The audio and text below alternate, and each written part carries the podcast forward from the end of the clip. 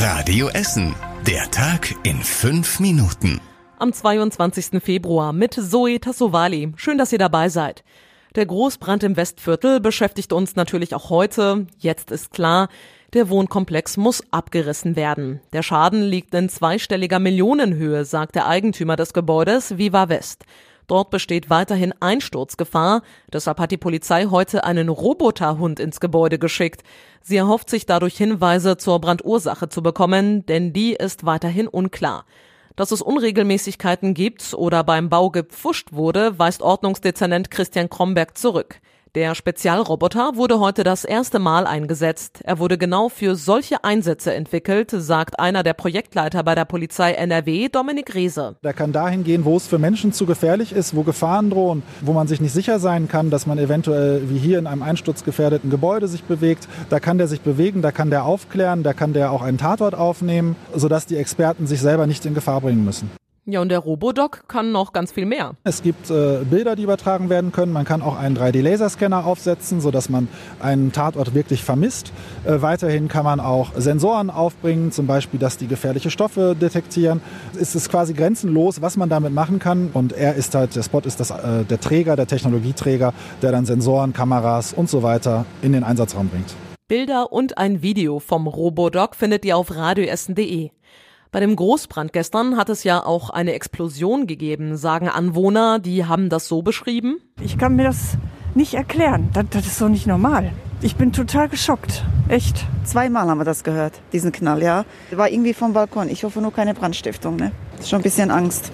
Ich hoffe, dass das alles geklärt wird schnell, ne? Eine mögliche Erklärung gibt es. Die Feuerwehr sprach unter anderem von Gasflaschen, die auf einem Balkon explodiert sein könnten, zum Beispiel von einem Gasgrill. Sobald es da mehr Infos gibt, hört ihr es natürlich hier bei Radio Essen. Währenddessen wächst die Spendenbereitschaft bei uns in der Stadt für die Brandopfer. Auf dem Spendenkonto der Essener Caritas sind schon 17.000 Euro eingezahlt worden.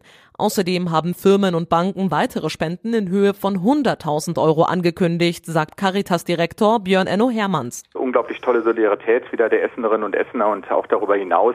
Ich denke auch vergleichbar wirklich mit dem Flutgeschehnissen im Sommer erleben wir da wirklich eine große Welle der, der Hilfsbereitschaft und der Solidarität. Heute oder spätestens bis Ende der Woche soll es für die Betroffenen eine erste Auszahlung geben. Danach guckt sich die Caritas die einzelnen Fälle genauer an und will da weitere Gelder auszahlen zahlen, wo es besonders nötig ist. Das ganze Interview mit dem Caritas-Direktor hört ihr auf radioessen.de. Da erklärt Hermanns auch, wie es mit möglichen Sachspenden weitergeht. Bei dem Großbrand gestern waren die Wohnungen von fast 130 Menschen zerstört bzw. unbewohnbar geworden. Und jetzt weitere Meldungen des Tages im Überblick. Im Prozess um ein abgetrenntes Ohrläppchen im Ostviertel ist das Urteil gefallen. Der Angeklagte muss vier Jahre ins Gefängnis. Außerdem muss er eine Geldstrafe zahlen. Die fällt aber eher gering aus, weil das Gericht davon ausgeht, dass der Mann am Tag nur sieben Euro verdient. Der Angeklagte hat sich im Juli mit einem anderen Mann heftig gestritten. Er hat ihm erst die Beine weggezogen, dann hat er mit einem Klappmesser in Richtung seines Kopfes gestochen. Der andere Mann konnte sich gerade noch wegdrehen, ihm wurde da aber das rechte Ohrläppchen abgeschnitten. Es konnte später wieder angenäht werden. Das geplante Hallenbad in Borbeck soll später als geplant öffnen und wird deutlich teurer. Demnach können die ersten Essener frühestens 2025 in dem geplanten Hallenbad schwimmen.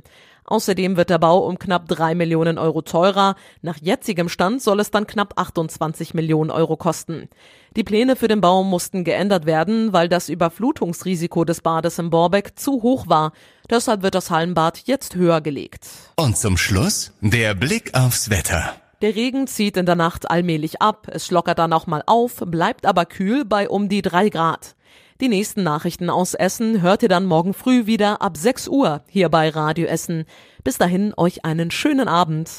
Das war der Tag in fünf Minuten. Diesen und alle weiteren Radio Essen Podcasts findet ihr auf radioessen.de und überall da, wo es Podcasts gibt.